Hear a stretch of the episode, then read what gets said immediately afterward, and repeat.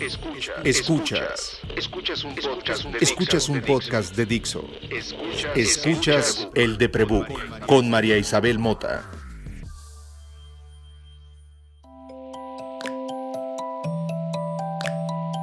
Hola, yo soy María eh, y me quejo con mucha frecuencia. Soy, I'm a whining person, por eso soy como incómoda para muchos. Y me quejo como un mecanismo de supervivencia, es la verdad. Soy esa niña que pues hacía berrinches para llamar la atención. Llamar la atención me parece que es un mecanismo del lenguaje en la supervivencia y pues eso en su momento fue tomado como queja. Quienes me criaron, o sea, mi clan, mi tribu, la gente con la que comparto ADN, eh, hemos ido desarrollando a lo largo de nuestra historia de supervivencia un lenguaje, como pasa en todas las tribus, como pasa en toda la gente que tiene un lenguaje en común, que tiene códigos en común.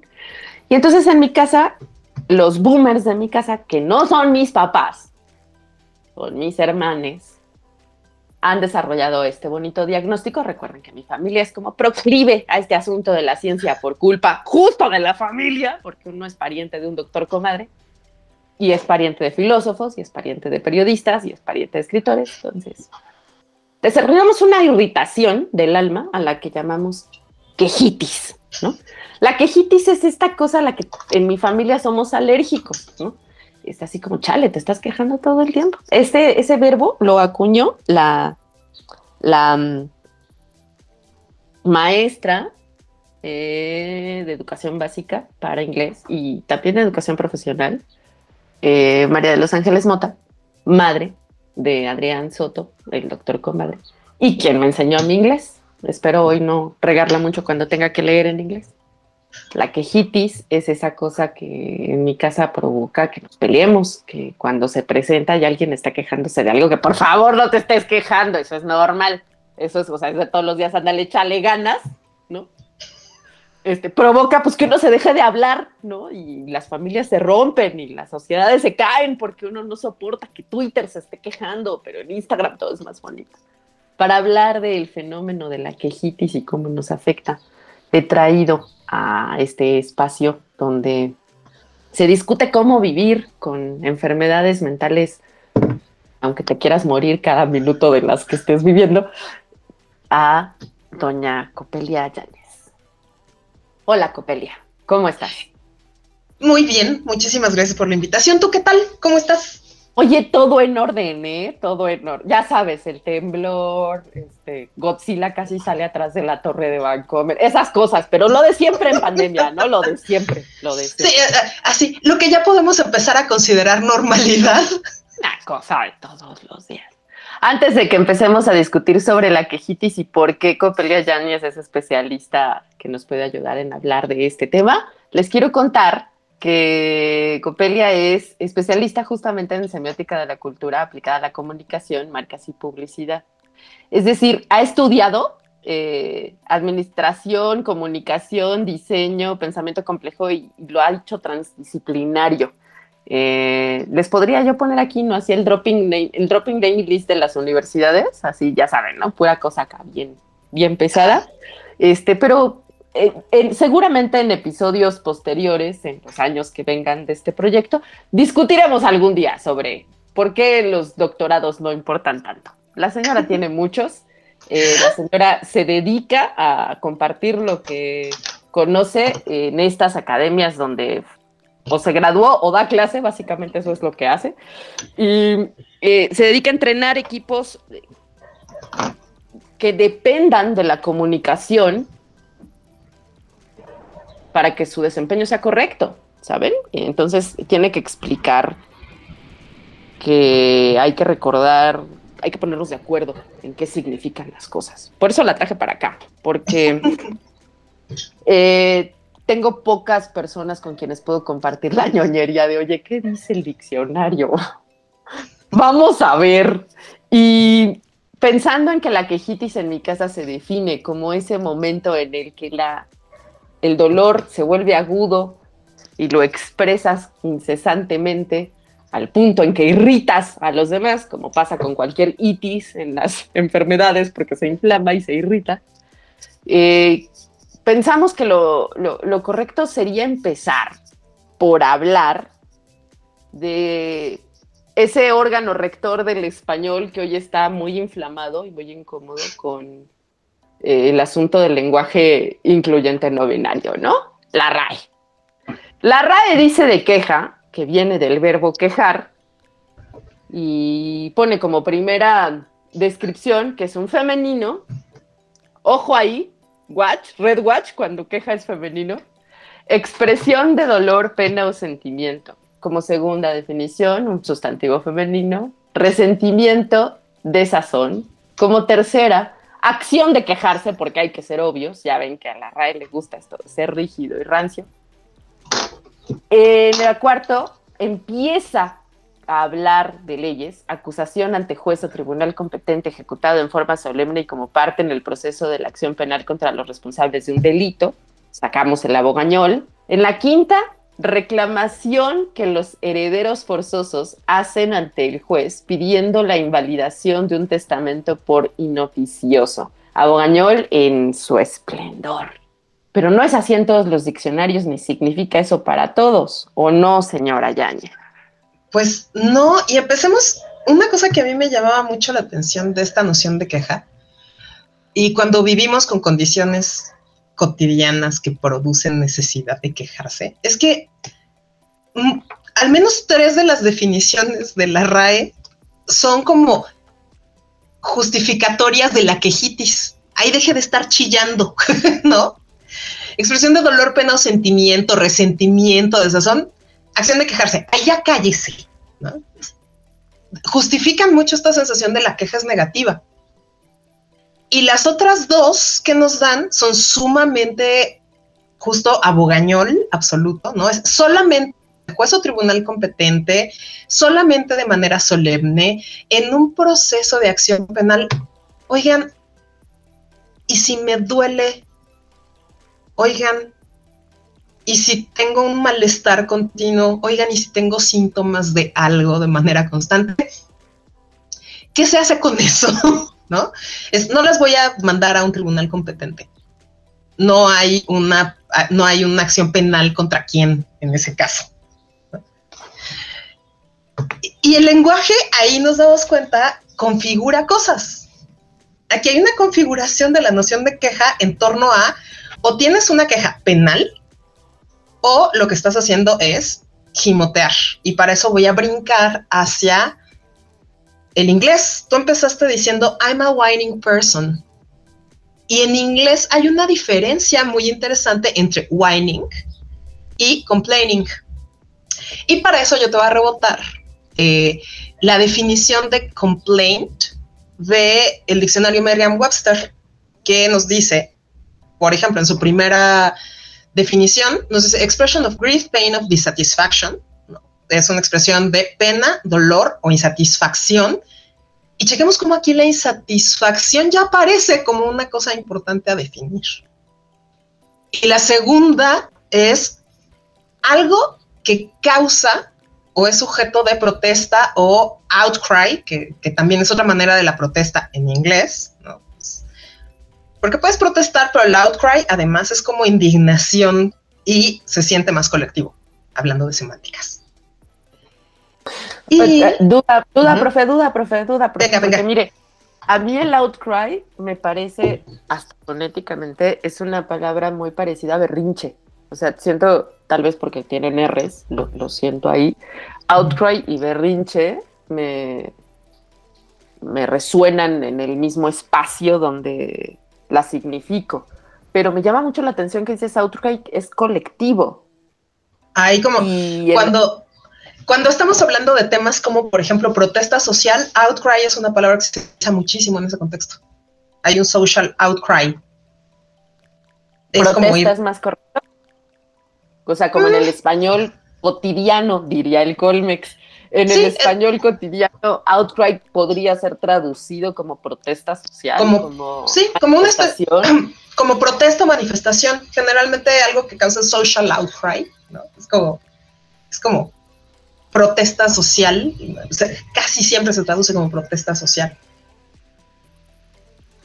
Y por ejemplo, ya que estábamos en el Merriam y su relación con el complaint, está una que me gusta mucho, que es la B de la segunda definición, que es a body ailment or disease, una, una enfermedad o padecimiento corporal, ¿no? Es como, claro, pues la queja del paciente eran dolores de cabeza frecuentes, es el ejemplo que da el diccionario.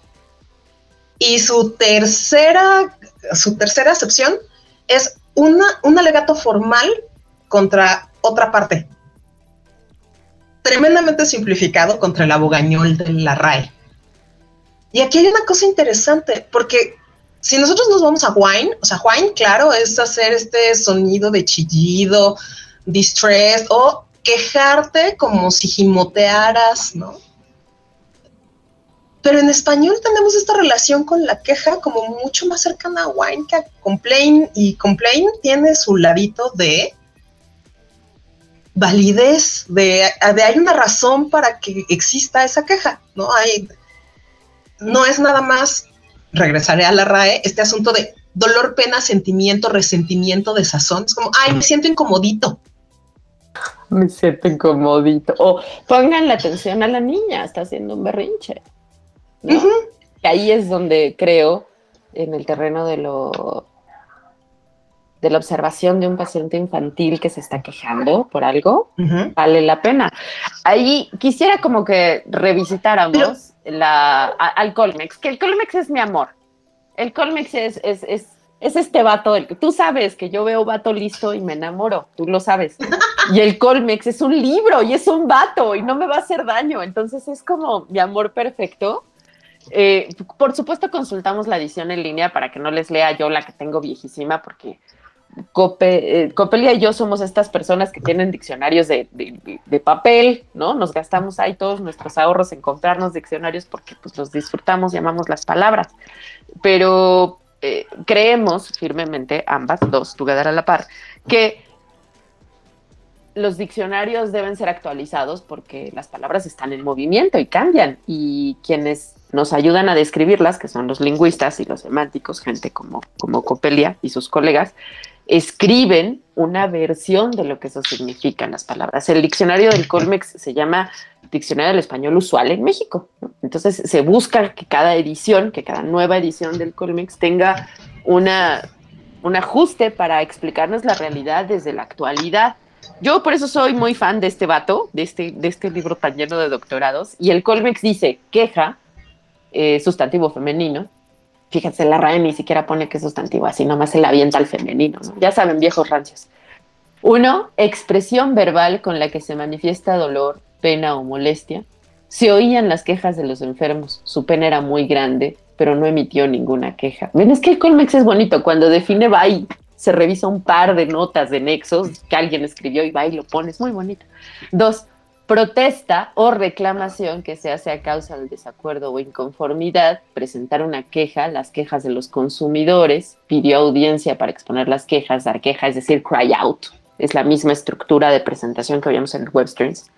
Tres, recurso que se presenta ante una autoridad con el fin de que revoque sus propios actos o denuncie una conducta indebida o negligente de algún funcionario judicial o administrativo. Y aquí esto me parece súper importante, porque si queja en lo administrativo, en la RAE se vuelve al abogañol y en el Webster se vuelve quirúrgico y sucinto y lo describe con tres o cuatro palabras, en español usual del Colmex se vuelve un recurso, estamos hablando de, de burocracia, es un papel la queja en abogañol mexicano usual es un papel.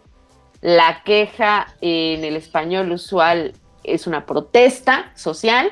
Y la queja en lo individual es una expresión verbal. Hay tres niveles. ¿Qué piensas de lo que dice el Colmex?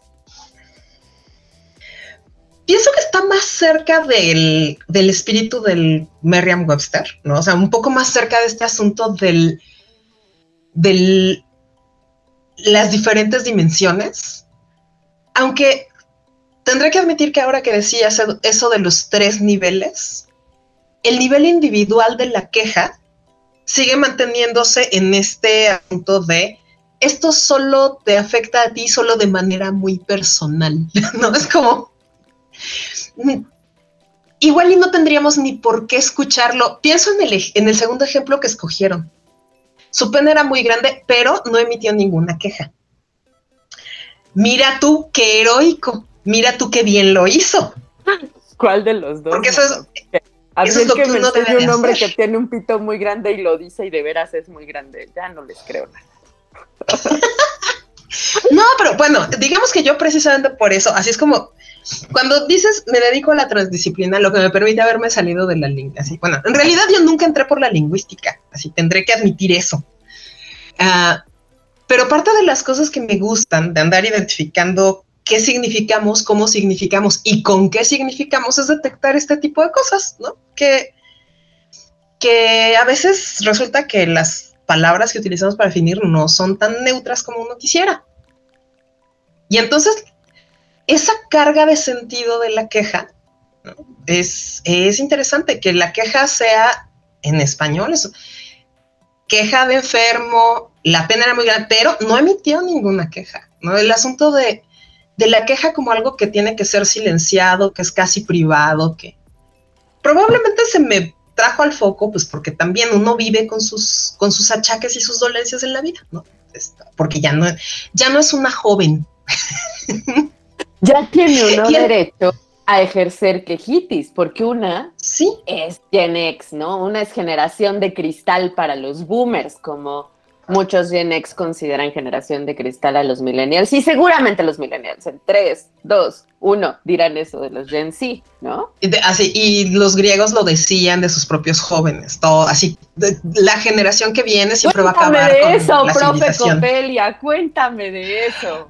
así, es, es muy divertido, este, todo, así llevamos toda la historia quejándonos de los jóvenes y diciendo que la siguiente generación va a acabar con la civilización, porque se nos da muy bien quejarnos. Hay, es más, o sea, es como, así es, recuerdo que hay como una cita de un, de un griego famoso hace, pues, obviamente cientos de años probablemente, hay un mil ahí. La idea de las generaciones quejándose de las generaciones posteriores, no es nada nueva. O sea, llevamos muchísimas generaciones haciendo exactamente lo mismo. De hecho, ya desde Platón, por ejemplo, él se quejaba de qué ocurre con nuestros jóvenes, le faltan el respeto a sus mayores, desobedecen a sus padres, desdeñan la ley, se rebelan en las calles inflamados de ideas descabelladas, su moral está decayendo, ¿qué va a ser de ellos? Y el alumno de Platón, Aristóteles, se quejaba, o sea, ya ahí ya había una diferencia de una generación, y Aristóteles se seguía quejando de los jóvenes.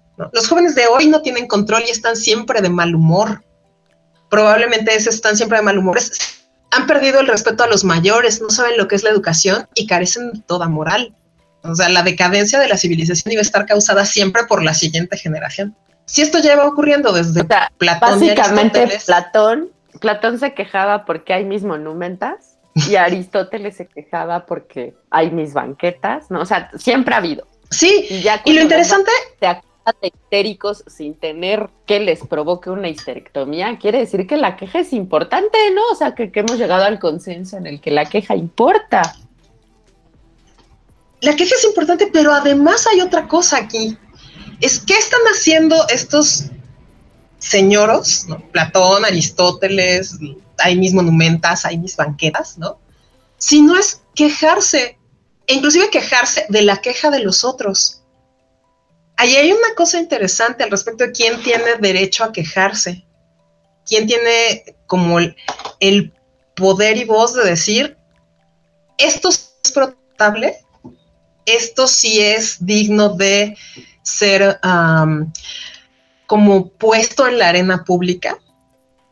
Y esto no es digno de ser puesto en la arena pública, esto no es protestable y por lo tanto yo protesto porque se ponga en la arena pública. Y ahí hay una cosa interesante con el quejitis, ¿no? Es como decir que, decir que, ay, ya te estás quejando de nuevo, es como yo me quejo de tu queja. Y por lo tanto, silencio tu queja. ¿Por si yo me quejo de tu queja, tú no te quejas. ¿Por qué crees que tenemos esta necesidad de acallar la queja? generacionalmente? ¿Qué crees que nos pasa? Donde mm, forzosamente todos, llegan, todos llegamos a esta edad en donde la queja del otro es desestimada y la anterior nos parece abrumadora. Ay, creo que tiene un montón de factores. Eh, sí, esa debería ser. Pues, algún día pondrán eso en mi lápida. Esto es multifactorial. Pero primero diría que tiene que ver con. Nos cuesta mucho trabajo lidiar con, con la otredad en general, en la vida. Los seres humanos, las personas, somos extraordinariamente buenas. Es considerando que nuestras condiciones, nuestro setup y nuestra forma de funcionar son las normales. Así opera nuestra concepción de la realidad. Parte de la diversión de la semiótica de la cultura es eso que consideramos normal y que todo eso que consideramos normal no es tan normal como, como creemos, ¿no? lo que vivimos cuestionando semiótica de la cultura, bueno, no sé si todos, pero al menos mi línea es cuestionar la normalidad. El tema con la queja, y ahí va como empezando a trenzarse, es que interrumpe esa normalidad. Cuando es social, por ejemplo, es ¿de qué te quejas si a todos nos ha funcionado? Ah, pero esta generación puede decir, a mí no me funciona. Cuando tú te quejas, invalidas mi normalidad, ¿no? Lo veo pasando ahorita muchísimo con derechos laborales, ¿no? Que se está viendo, hay un gran crecimiento en Twitter de cuentas que denuncian ah, los abusos laborales en varias industrias y la respuesta de al menos un par de industrias es, ¿de qué se quejan si así ha sido siempre? Que eso es una reacción de, no me cuestiones mi normalidad, oye, ¿qué tal que me doy cuenta de que estoy mal? ¿Qué pasa si tu generación, la generación que recibe la queja, no ha hecho el proceso sanador de darse cuenta, de ser esa Amix que se da cuenta, ¿no? Exacto de checar su privilegio y usarlo en consecuencia, tal vez. Sí. Y que también está el otro lado, por ejemplo, la incomodidad que tenemos ante la queja personal, que, que es, por ejemplo, el, ante el dolor del otro, ante la enfermedad del otro, ante... A veces cuesta mucho trabajo reaccionar, ¿no? Reaccionar ante lo que incomoda a las otras personas, que está más allá de nuestro de nuestra ah, de nuestro contacto.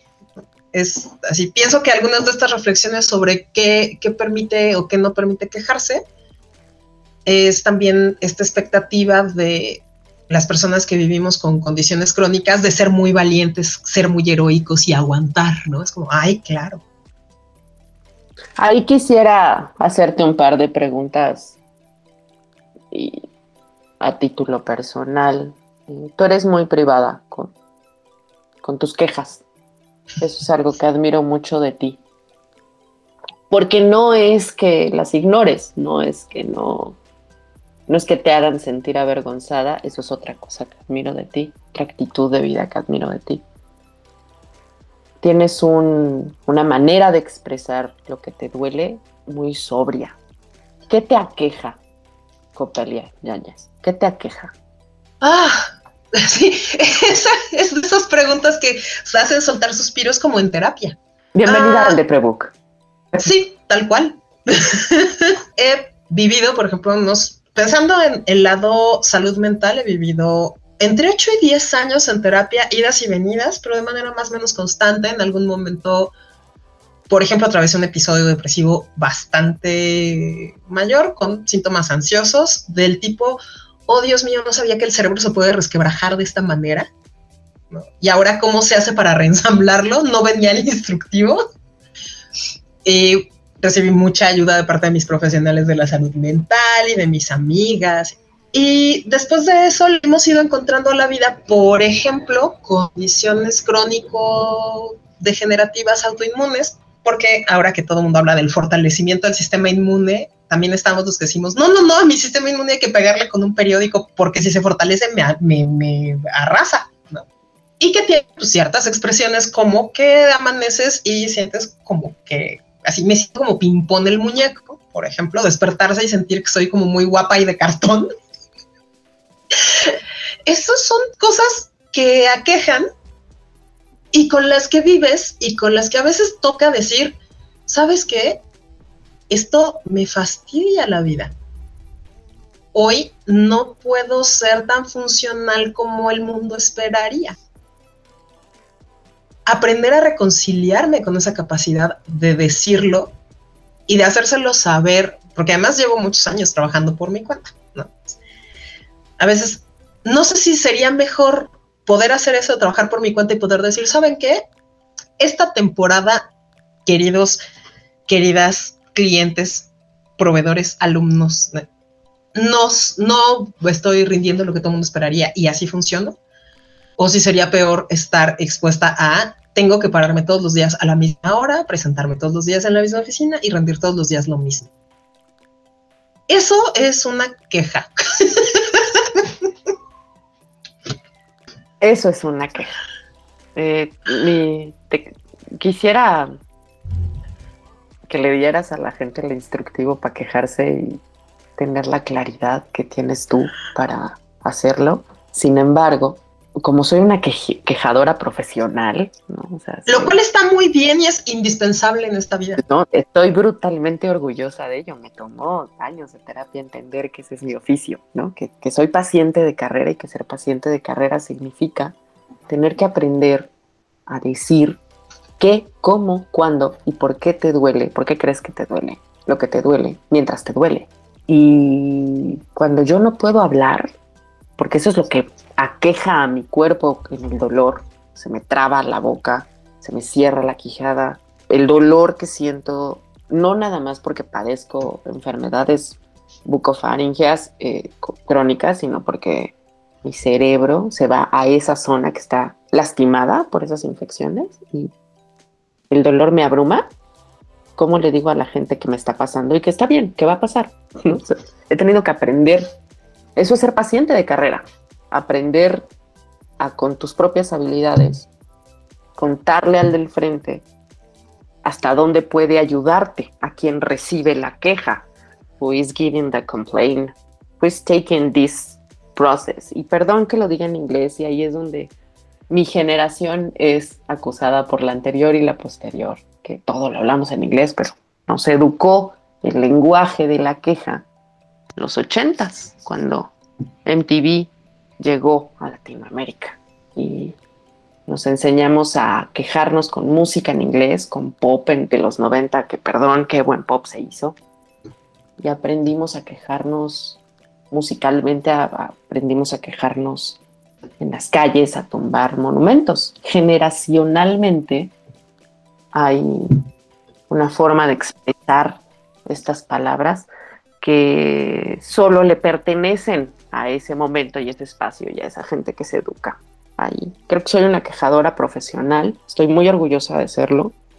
No puedes poner eso en LinkedIn, pero además no es relevante porque vivimos en una sociedad que no sabe cómo lidiar con la queja, ¿no? La queja del otro es molesta, la queja del otro es hay mis monumentas, ah, las que sean. Eh, hay mi dolor físico, hay mi dolor económico, pues qué pena, no me late tu tweet, bye, no me late tu post, bye. Quisiera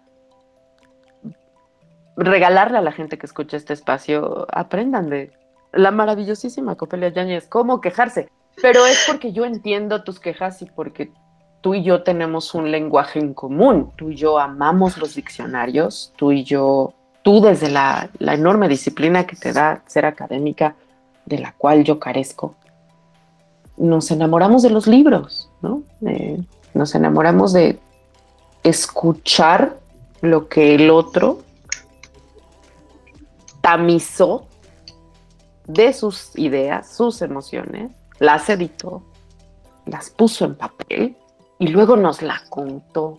Ese es un esfuerzo que tú y yo valoramos, ¿no? Eh, como alguien valora eh, otras actividades, ¿no? La gente que se vuelve loca en los estadios aplaudiéndole a los atletas, a los artistas, creo que tú y yo valoramos las palabras. Pero lo que creo que sí podemos regalarle a la gente que escuche este episodio es, ¿cómo le hacemos, Copelia? ¿Qué recomiendas a la gente para que le dedique más tiempo a construir su lenguaje, creo que construir el lenguaje, y eso va a venir de mis experiencias terapéuticas más que de mi amor por los diccionarios, construir el lenguaje está atravesado por primero sentirlo. Es muy difícil, me dices, me gusta cómo te quejas, ¿no? Y es como, me doy cuenta de que en parte aprender a quejarme pasó por primero romperme el cerebro a punta de no querer quejarme. Si no hubiera sido por ese precioso, ese que precioso episodio depresivo con ansiedad del 2017, en el cual yo creí que de veras uh, esa especie de, de títeres sin, sin, cuerdas que era yo en ese momento, uh, no sabía si iba a volver a ser la copelia que había sido antes.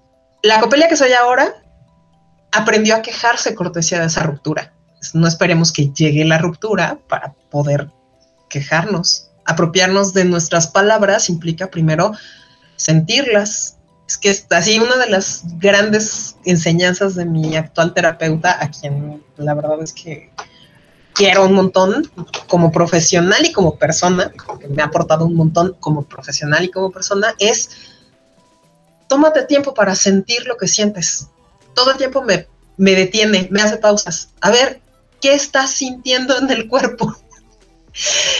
Darme cuenta de eso me ha permitido ponerle palabras a muchas cosas que no las tenían. Si las cosas no tienen palabras, ahí sí me alinearé hablando de, señoros, señoros que escribieron hace mucho. Esta frase de Wittgenstein que me gusta, el los límites de mi lenguaje son los límites de mi mundo. Si yo no puedo ponerle palabras, cuesta tanto trabajo comunicarle a los otros lo que me duele o lo que no me satisface o, lo que me está motivando a la incomodidad. Los bebés lo único que pueden hacer, hace rato que hablabas de, ser niña y hacer berrinche, los bebés lo único que pueden hacer para, para comunicarnos su insatisfacción es llorar. Y a veces nosotros como adultas solo podemos hacer eso y está bien también. Pero también está bien a través del llanto preguntarnos, ok, ¿y qué es esto que siento? Eso ayuda a encontrarle las palabras o a buscarle las metáforas y las similitudes. Ese decir, se me rompió el cerebro, es una metáfora que es tan literal que para mí no hay otra manera de explicar lo que pasó. ¡Auch! Hijo, me adoro platicar contigo. Muchas gracias. Sí, así, si quieren saber cómo en dónde, en dónde nos encuentran, a mí me encuentran en Twitter como Santa Copelia, todo de corrido, con doble P, porque mi nombre es raro. Y tengo un podcast chiquito de divulgación que está un poco abandonado, pero vamos a retomar en un par de meses, que se llama Neurona Random. Es así, así como suena. Y me dedico justo a platicar de las cosas que me interesan. Y pues nada, agradecerles mucho a los demás, a quienes nos están escuchando el tiempo y, el interés y agradecerle muchísimo a María Isabel la, invitación, porque además justo en esa ruptura de cerebro es que di con el de Prebook y es que y es que nos conocimos, ¿no? Entonces le debo, le debo un montón en esa trayectoria. Así, y ya sé que me voy a empezar a hacer señas porque dice que es, así la sobrepasa y no puedo hablar y me estoy aprovechando. Entonces, muchas gracias también por eso. Y pues nada, ahí es donde me encuentran, ahí es donde no se encuentran. a ella la conocen y la ubican perfecto. Las palabras me nutren. Por eso inventé Comamos Palabras. Wittgenstein es mi Billy Eilish. He rocks. Estoy muy emocionada. No puedo abrir la mano. No me ven, pero quiero que lo sepan. Me duelen mucho los dientes frontales y la cadera en el nervio ciático. Esto es, comillas, anormal, comillas, porque vivimos en una sociedad cuyo tiempo es muy caro. Ni siquiera podemos detenernos a hablar y escucharnos con calma. Respirar me permite ser paciente con mi cuerpo.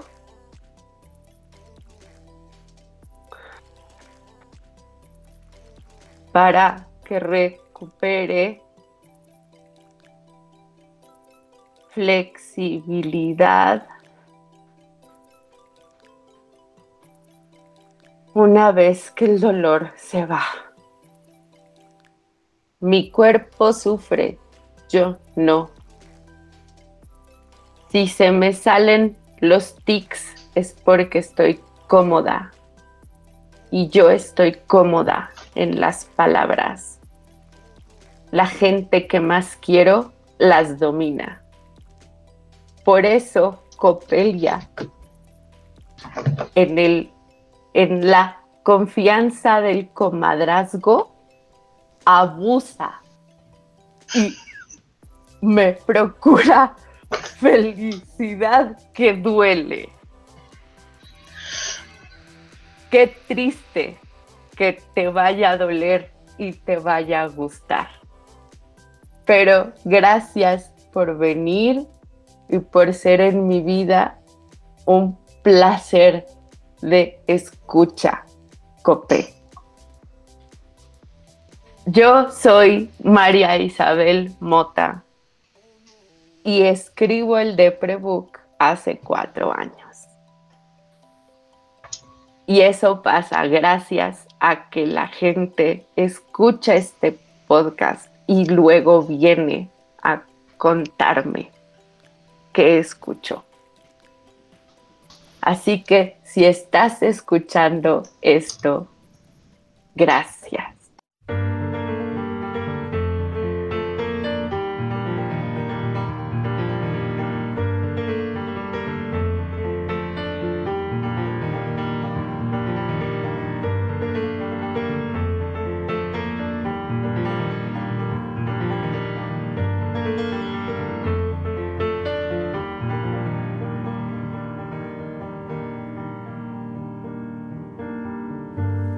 It's a wonderful life, it's a wonderful life.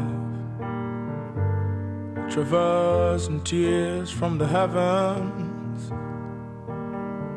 My heart is a melodram, a melodram, in fact.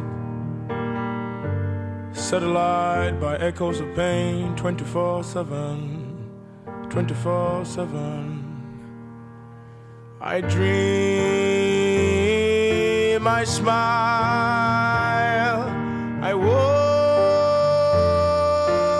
Cry, I dream, I smile. I woke, I cry. You might not say that it's a wonderful world, and it's a wonderful life, and it's a wonderful day just as yesterday.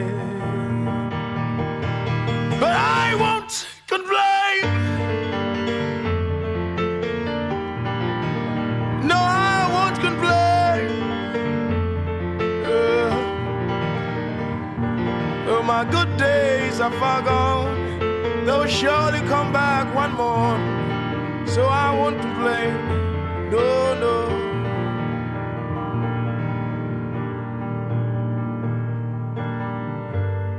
My mind is a mirror,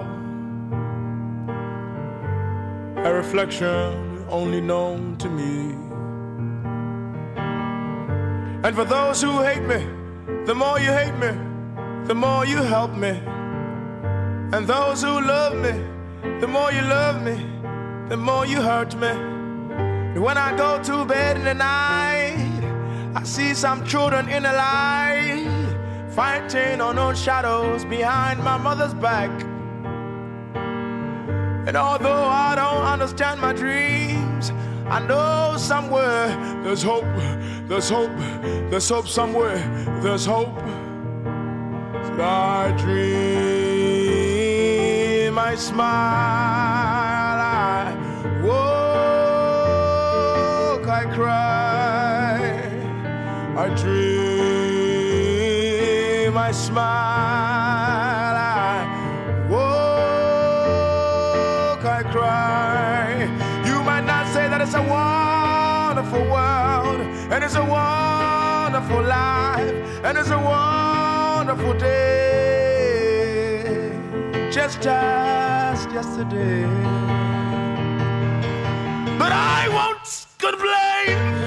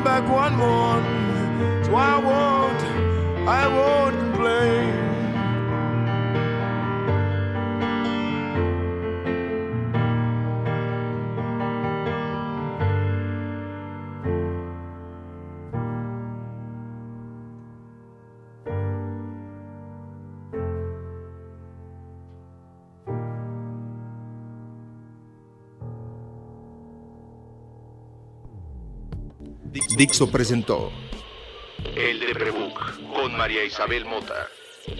La producción de este podcast corrió a cargo de Verónica Hernández. Coordinación de producción, Verónica Hernández. Dirección General, Dani Sadia.